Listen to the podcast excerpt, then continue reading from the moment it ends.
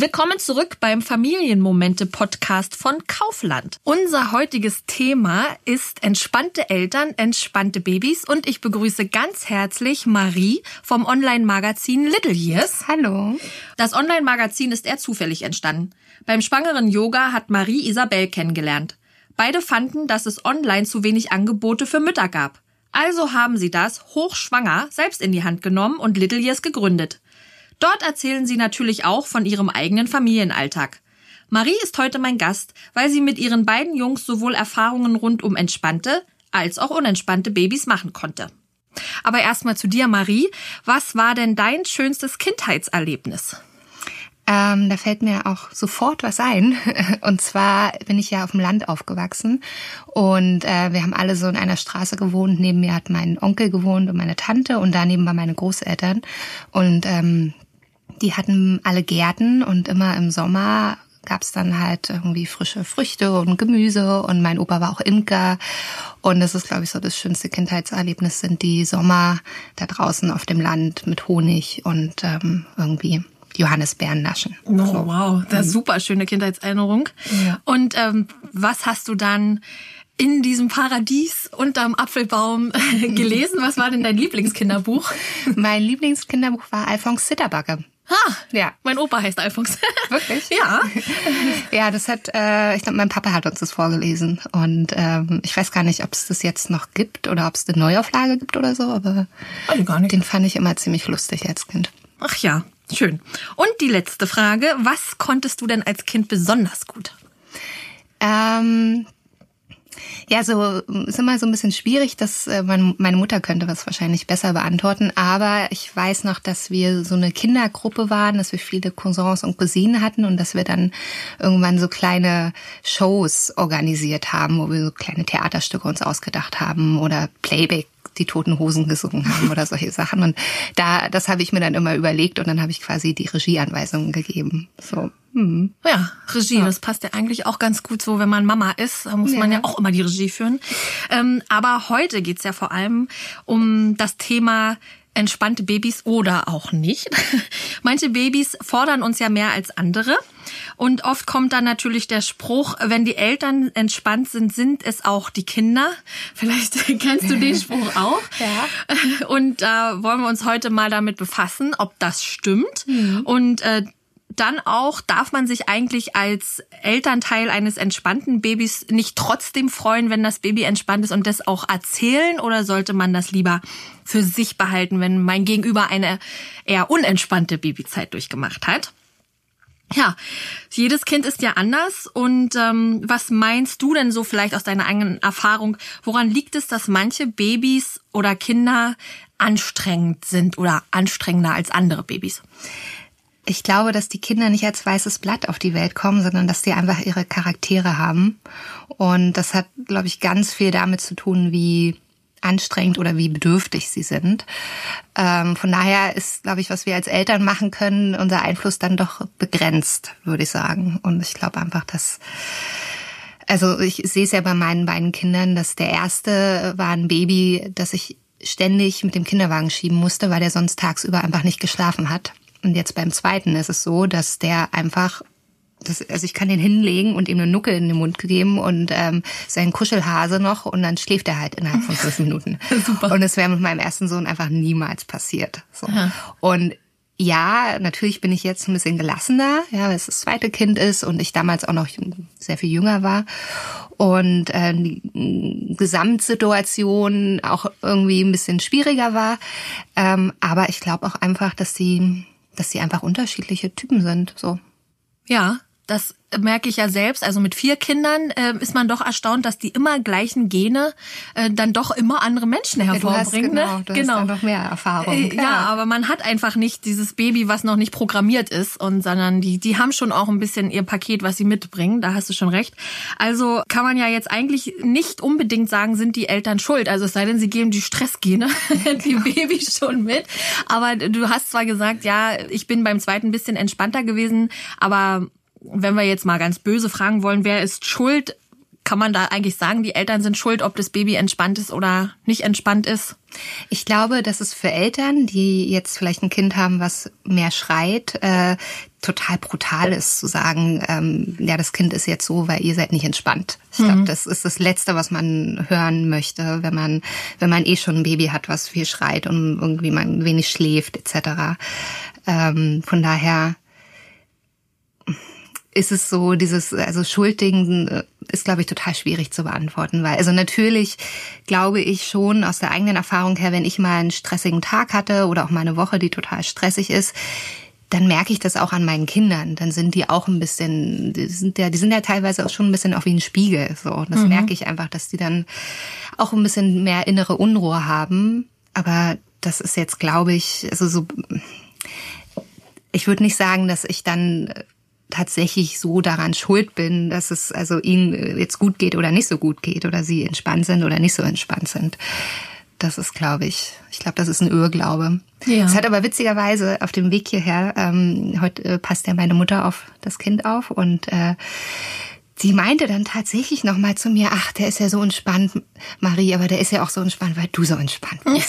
und ich war innerlich nur so, na, ich weiß es nicht. Ja, das höre ich auch immer. Also ich, das ist tatsächlich, was ich immer höre. Also jetzt muss ich halt sagen, jetzt habe ich eben vier entspannte Babys gehabt und habe viermal eine schöne erste Zeit äh, gehabt.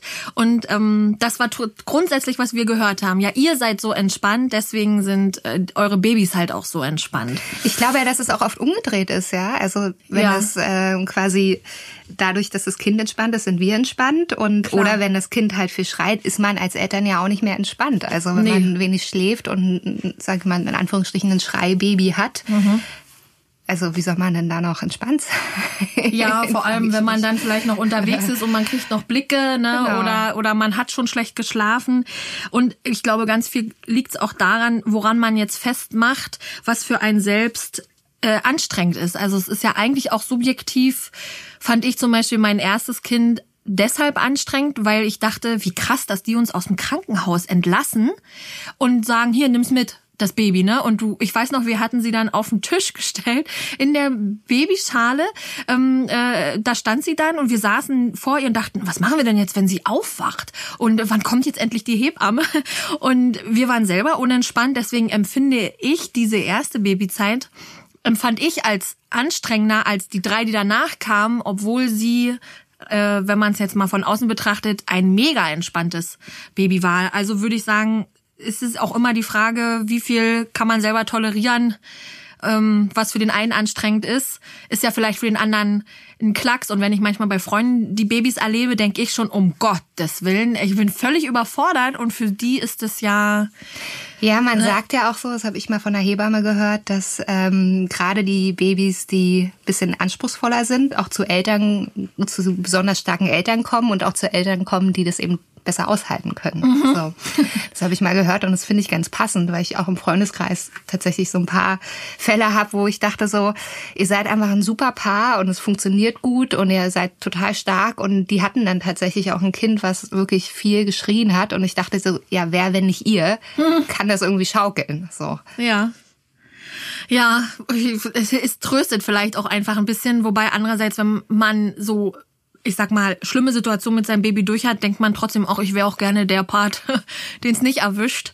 Aber klar, es ist schon immer, am Ende hilft ja wahrscheinlich böse gesagt nur durchhalten oder gewisse Sachen, ähm, wenn man merkt, manche Sachen passen einfach mit dem Baby nicht, das lassen. Ähm, da gehört ja zum Beispiel, äh, da gibt ja verschiedene Situationen, die mit Kindern anstrengend sein können. Jetzt nicht nur die Babyphase oder diese ersten drei Monate, gibt ja auch zum Beispiel Essgewohnheiten oder man geht raus spazieren, Schlafverhalten oder Zorn aus Zorn, Wutanfälle, Zornausbrüche, wie man es sagen will. Ähm, ja, äh, fällt dir noch irgendeine Situation ein oder irgendein eine Situation, ja, die mit Babys oder mit Kindern besonders anstrengend ist, außerhalb dieser ersten drei Monate, wo man sie ja gerne mal wo Babys dann auch mal als Schreibaby tituliert werden. Was würdest du sagen, war für dich eigentlich stressig, wenn sie anfangen zu essen oder wenn sie dann dieses ganze Schlafthema? Also ich fand eigentlich, also jetzt auch rückblickend, ähm, meinem ersten Kind, äh, diese Phase so von anderthalb bis zwei, zweieinhalb, drei.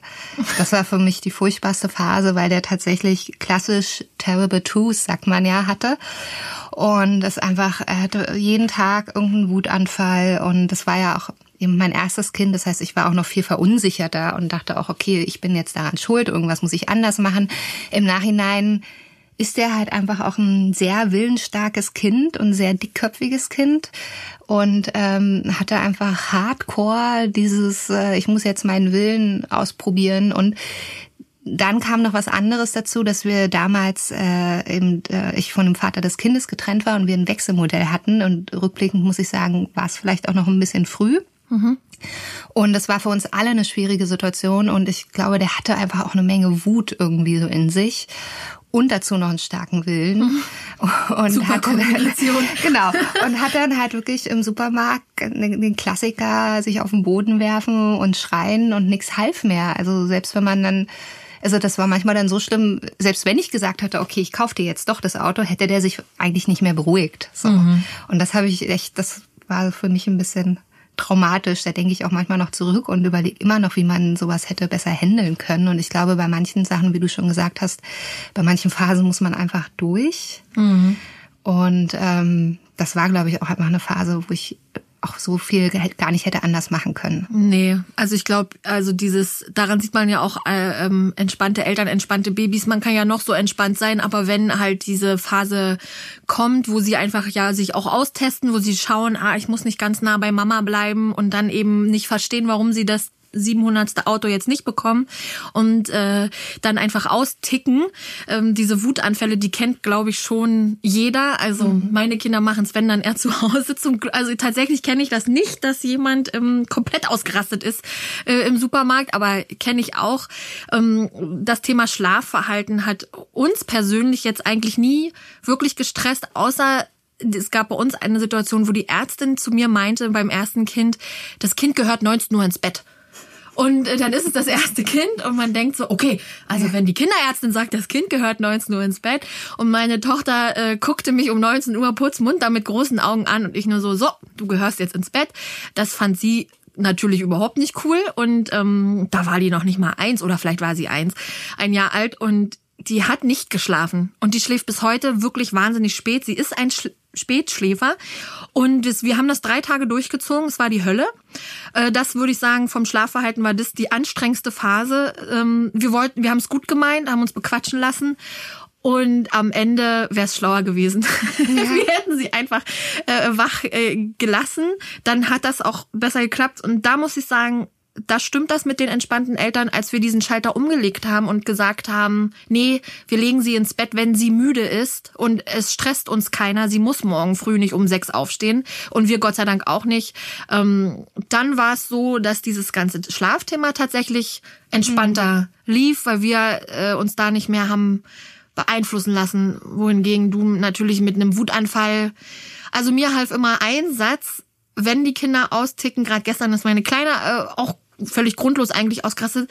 Ich höre dann immer diese Stimme, the person you have called is temporarily not available. Und es hilft mir so, wenn ich dann einfach diese, diese Schrift vor ihrem Kopf schwören sehe und ja. denke mir, ja, die ist gerade einfach nicht da. Ja. Und ich meine, klar, das ist natürlich in einem Supermarkt nochmal, hilft nicht viel, aber man kann, glaube ich, einfach nichts machen. Und da ist der Stresslevel ist dann ja. Bei 3000, ne? Ja, also zählen hat mir damals ein bisschen geholfen. Einfach immer wieder bis 10 zählen und durchatmen. Und Wie oft so. hast du das dann gemacht, bis 10 ja, zu zählen?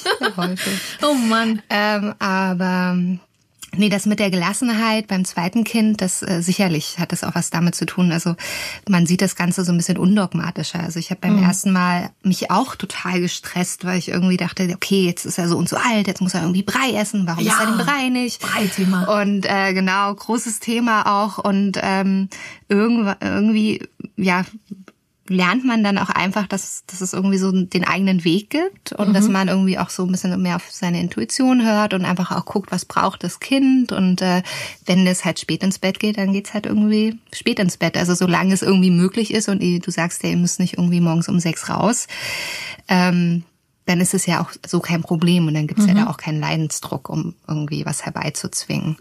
Ähm, und das merke ich jetzt einfach auch bei meinem, bei meinem zweiten, dass ich viel gelassener bin. Also auch mit dem Stillen.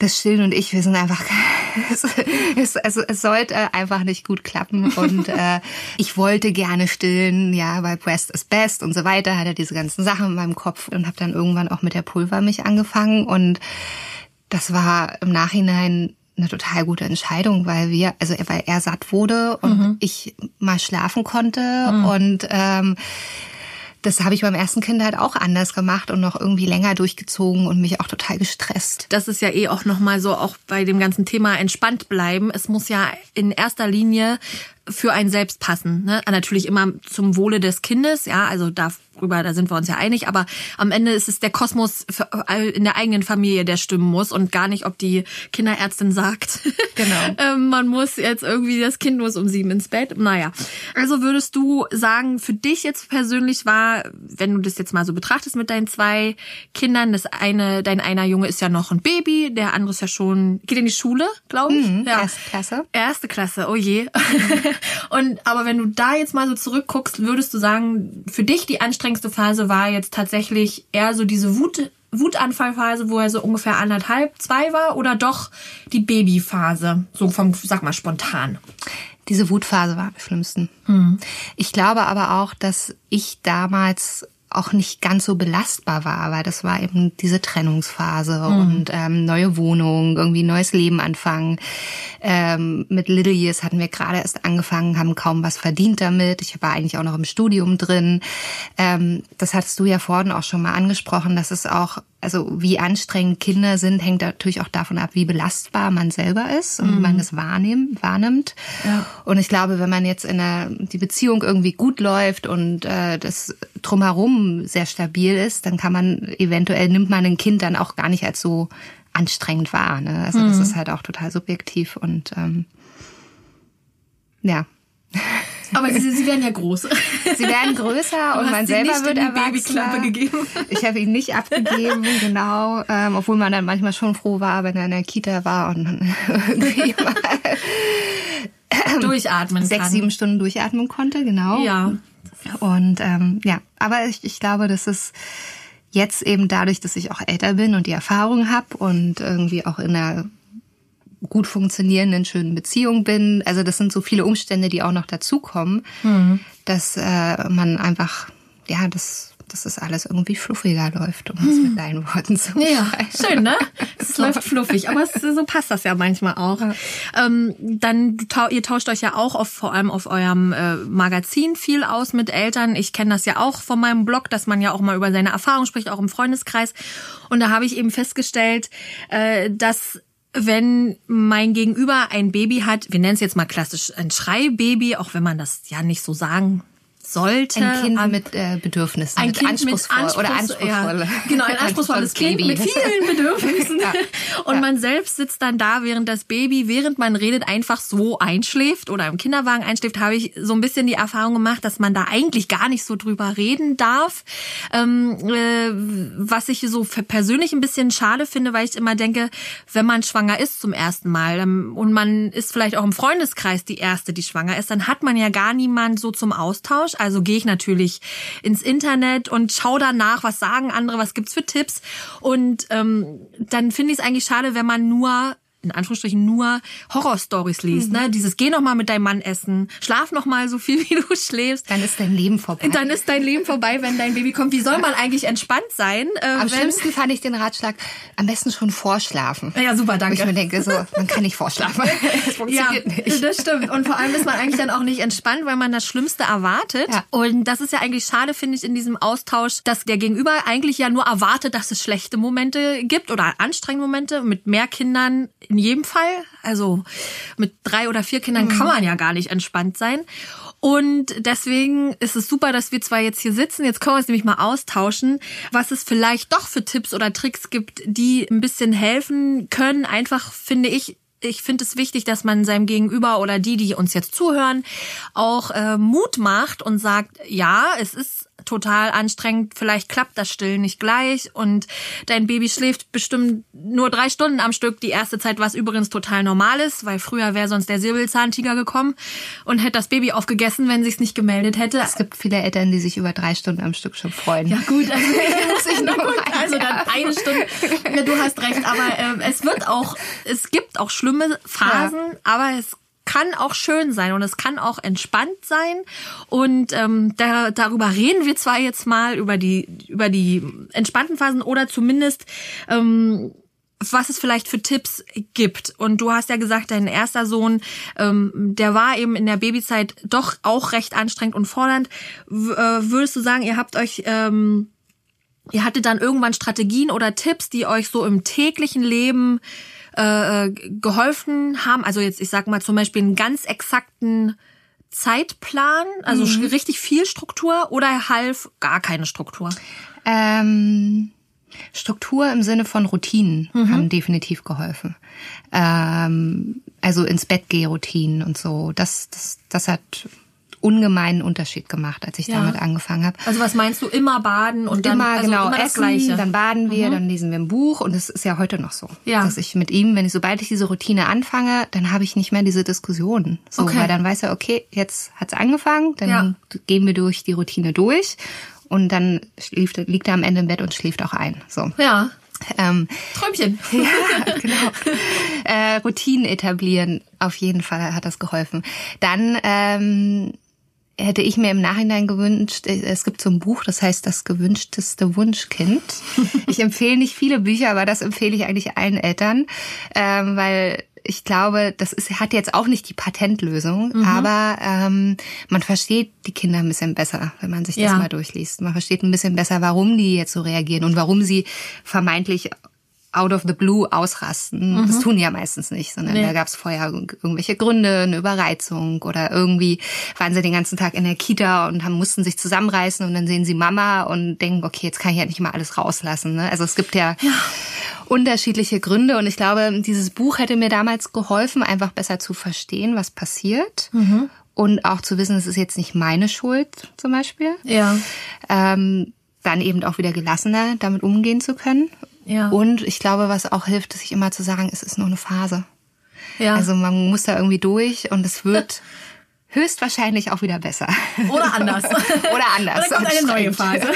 genau. Ich glaube, dieses Wissen, dass man sich immer wieder vor Augen führt, das ist eine Phase, es geht mhm. vorbei. Ja, und das ist eben auch nicht, äh, was einem früher, glaube ich, eingebläut wurde. Das Kind macht das jetzt nur, um seinen Willen durchzusetzen. Mhm. Und, und wenn du jetzt einmal nachgibst, dann hast du hier quasi das, den Terror ja. schlechthin. Und ich, ich gucke dann immer so kleine Babys an und denk so, also wenn man einem noch nicht Einjährigen und selbst einem Einjährigen unterstellen würde, berechnend zu handeln, das finde ich eigentlich ganz schön traurig, weil so ein kleiner Mensch handelt nicht berechnend, der will seine Bedürfnisse in dem Moment befriedigt haben haben. Also irgendwas ist meistens. Und ähm, also eins habe ich für mich festgestellt, man kann gar nicht genug äh, Liebe geben und mhm. genug das Baby hochnehmen und auch dieses so, es muss dann irgendwann im, im anderen Bett schlafen, wenn dich das selbst nicht entspannt, ja, und du liegst in deinem Bett und denkst, mein Baby liegt da drüben, äh, dann holst zu dir und, und ihr seid entspannt. Dann ist das eben der gute Tipp, dass man dann eben das Baby zu sich holt oder wenn man merkt mit dem Stillen, na, irgendwas geht nicht und man holt sich vielleicht Hilfe, aber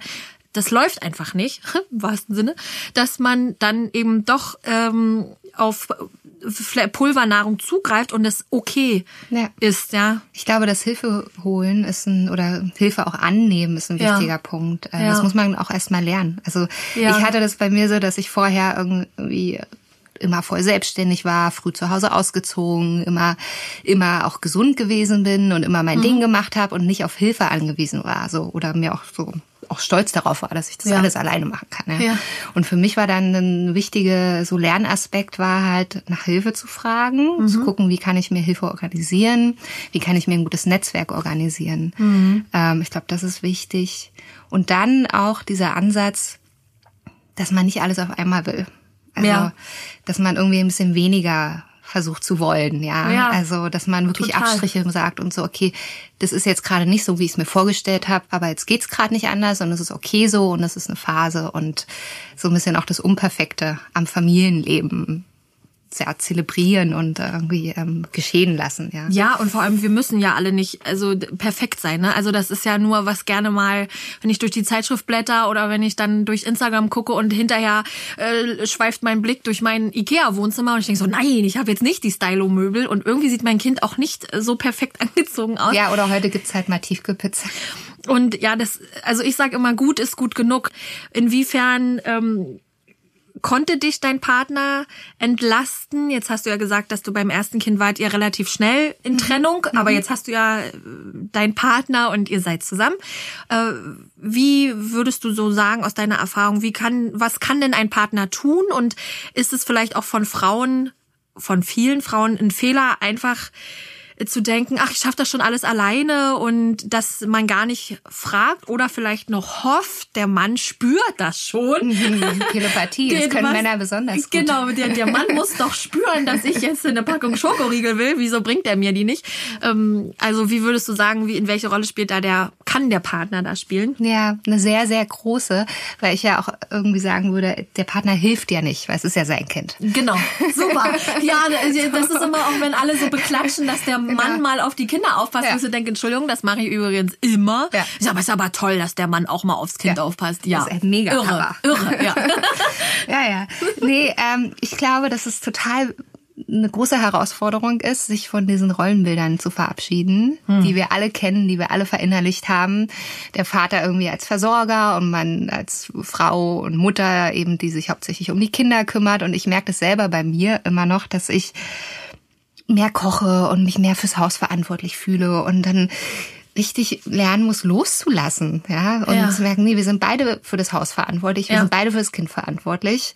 Und das ist eine, das ist echt eine Übung, eine tägliche Übung. Und das ist, glaube ich, aber auch so ein bisschen der Schlüssel, ähm, dass man den Partner quasi, also dass man versucht, das auch zu besprechen, dass man es täglich mit, also nicht täglich, aber dass man immer wieder auch mit dem Partner darüber spricht, mhm. wer macht was und wie können wir das besser aufteilen. Man muss ja jetzt nicht, ähm, sage ich mal, eine 50-50-Losung finden, ist ja. wahrscheinlich jetzt in vielen Fällen auch nicht möglich, aber dass man einfach ähm, den Partner von Anfang an mit einbindet, am besten die Elternzeit teilen, ist, glaube ich, relativ wichtig, wenn das geht. Ja. Ähm, weil nur, ich glaube, der, das, der Papa des Kindes quasi eigentlich nur wirklich in der Erziehungsarbeit mit eingebunden werden kann, wenn er auch mal die Erfahrung gehabt hat, gehabt hat, ein paar Monate oder wenigstens zwei Monate mit mhm. dem Kind alleine zu Hause zu sein. Auf jeden so. Fall, ja, das, das, das ist, denke ich auch. Das ist so der Schlüssel. Und ähm, immer wieder sagen, was man sich wünscht. Mhm. Ich-Botschaften sind ja. der Schlüssel. Ich habe im Moment das Gefühl, damit mein Bus nicht gleich wieder anfängt zu streiten. Genau. Ähm, aber ja, wie du sagst, ne, also einfach auch aussprechen, was brauche ich jetzt? Also auch wenn man im Wochenbett ist, das am besten vorher schon besprechen, ja. welche Rolle der Vater da spielen kann. Also bei mir war es dann so, dass er seinen Jahresurlaub auf diese Zeit gelegt hat und dann halt vier Wochen lang zu Hause war. Super. Und einerseits haben wir einfach zusammen im Bett gelegen und mit dem Baby gekuschelt oder er war einkaufen und hat gekocht und hat irgendwie das Leben drumherum organisiert, mhm. so dass ich tatsächlich die Zeit hatte, mich zu erholen. Uns gab äh, meine Hebamme den Tipp, dass, äh, dass wenn man das Baby, also viele haben ja dieses Beistellbett, wo das Baby schläft und meistens schläft genau daneben die Mama und dann kommt der Papa, der von allem nichts mitkriegt, äh, dass ich doch einfach mal, wir sollten tauschen und der Mann schläft neben dem Baby, das weil dieses wir, seitdem das Kind auf der Welt ist. Der Mann wacht eben auch erst auf, wenn das Baby wirklich signalisiert, ähm, ich habe Hunger und das ist ja weit vor Schreien, das ist ja, ja, schon dieses laute Schmatzen. Und das haben wir tatsächlich dann beim ersten Kind angefangen, so mit zwei, drei Monaten und haben das durchgezogen mit allen Kindern. Und es ist einfach unglaublich erholsam, wenn man irgendwann mal fünf, sechs Stunden am Stück schlafen kann. Also das fand ich eine super Entlastung beim Partner, dass man auch als Frau gar nicht sagt, nee, das geht nicht, aber ich bin doch die Mama und muss stillen. Gibt ja auch noch ganz viele Zeiten dazwischen, wo der Papa definitiv da sein kann, ne? Mhm. wo er sich das Baby auf, auf den Bauch legt, wo er spazieren geht mit dem Baby in der Trage. Ich bin zum Beispiel, als das Baby zwei, drei Wochen alt war, immer zum Friseur gegangen mich hat natürlich danach wieder niemand gesehen. Ich lag ja dann in meinem Bett und sah genauso aus wie vorher. Aber einfach für mich so dieses, jetzt gehe ich duschen, danach gehe ich zum Friseur, die schneidet mir meine Haare und ähm, dann lege ich mich wieder in mein Bett. Das waren so diese zwei Stunden. Oh. Und der Mann hat eben die Babys auch immer genommen. Einmal ist er einfach draußen rumgelaufen. Ne? Und wenn das Baby Hunger hatte, habe ich gestillt und dann wurde ich wieder schön gemacht. Also diese Me-Time, sagt man ja, ja. jetzt. Quality Time mit mir alleine. Wie, was glaubst du in diesem Entspannungsthema? Wie wichtig empfindest du diese, nicht nur, dass der Partner unterstützt, aber auch diese kleinen Auszeiten und wenn es nur ist, eine halbe Stunde in der Wanne ja. schwimmen? Genau.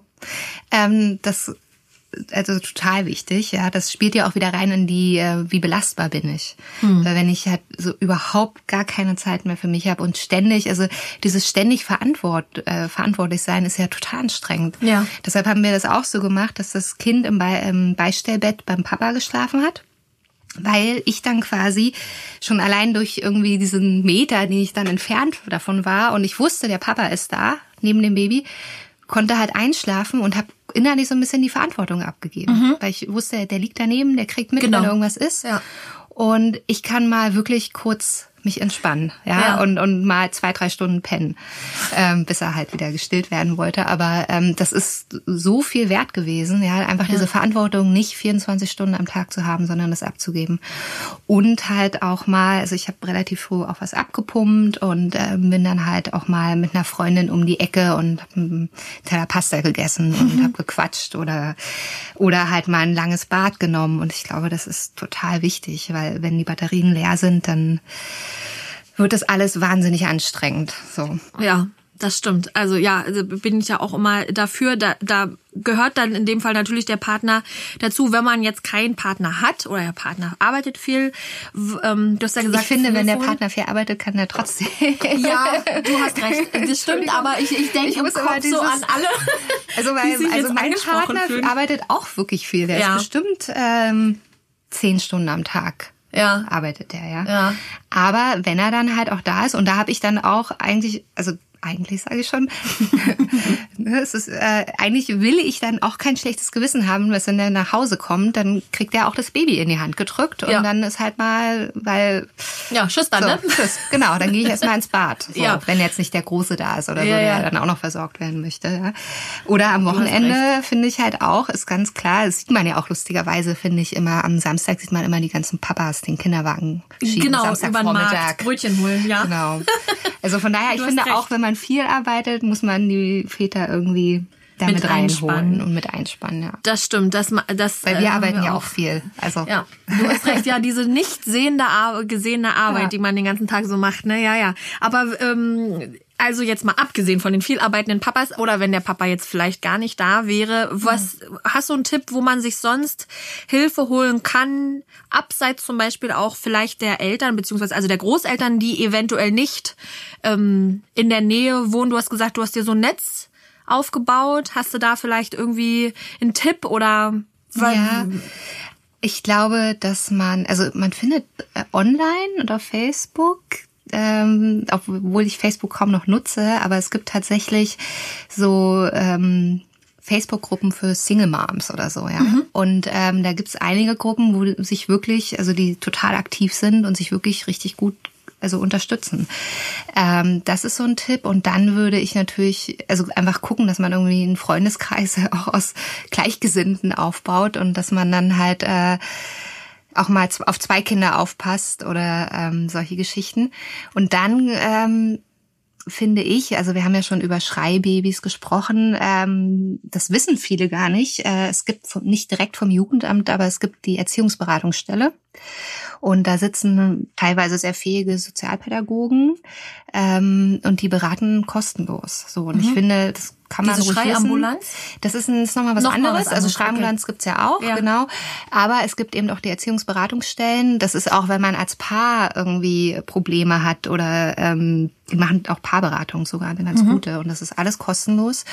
Und ähm, ich finde es auch sogar gut, dass man da mal hingeht, noch bevor alles irgendwie im Argen liegt.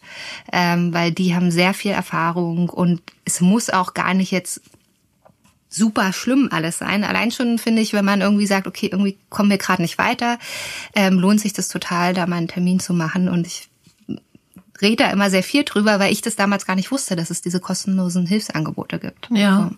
Wusste ich auch nicht. Oder wenn man eben zum Beispiel irgendwo, ich sag mal, auf dem Dorf wohnt, dass man einfach auch so eine, dass man entweder Blogs nutzt, Online-Magazine oder eben auch äh, Portale, wie eben zum Beispiel das Familienmomente-Portal von Kaufland, wo man auch viele Tipps äh, nachlesen kann. Mhm. Und ähm, äh, ich würde sagen, also wir könnten uns jetzt noch stundenlang darüber unterhalten, über diese, wie entspannt wir so sind oder auch nicht.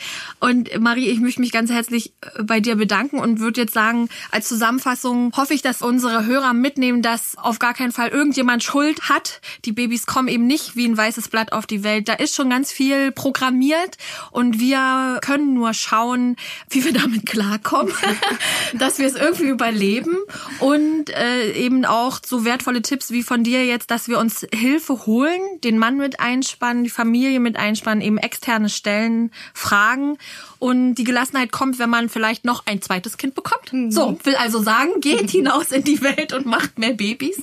Ähm, das wäre jetzt so mein Fazit. Hast du jetzt vielleicht noch in einem Satz, was du unseren Hörern mit auf den Weg geben möchtest? Ähm, nie die frische Luft unterschätzen. Ich finde, das ist immer mein Allheilmittel, äh, wenn es irgendwie zu Hause zu viel ist und die Kids alle durchdrehen, einfach mal rausgehen, einmal einatmen, ausatmen. Das hilft eigentlich immer. Da hast du recht. Das ist ein schöner Schlusssatz.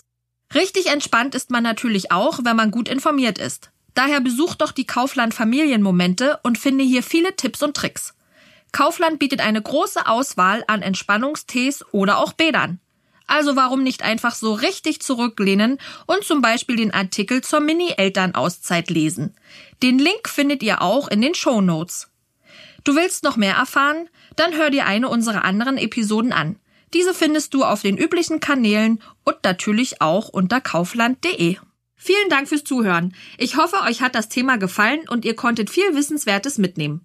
Ich freue mich, wenn ihr auch in der nächsten Folge wieder mit dabei seid. Ihr habt Fragen oder Feedback? Mailt uns gern unter der E-Mail-Adresse, die ihr in den Shownotes findet. Bis ganz bald, eure Jette.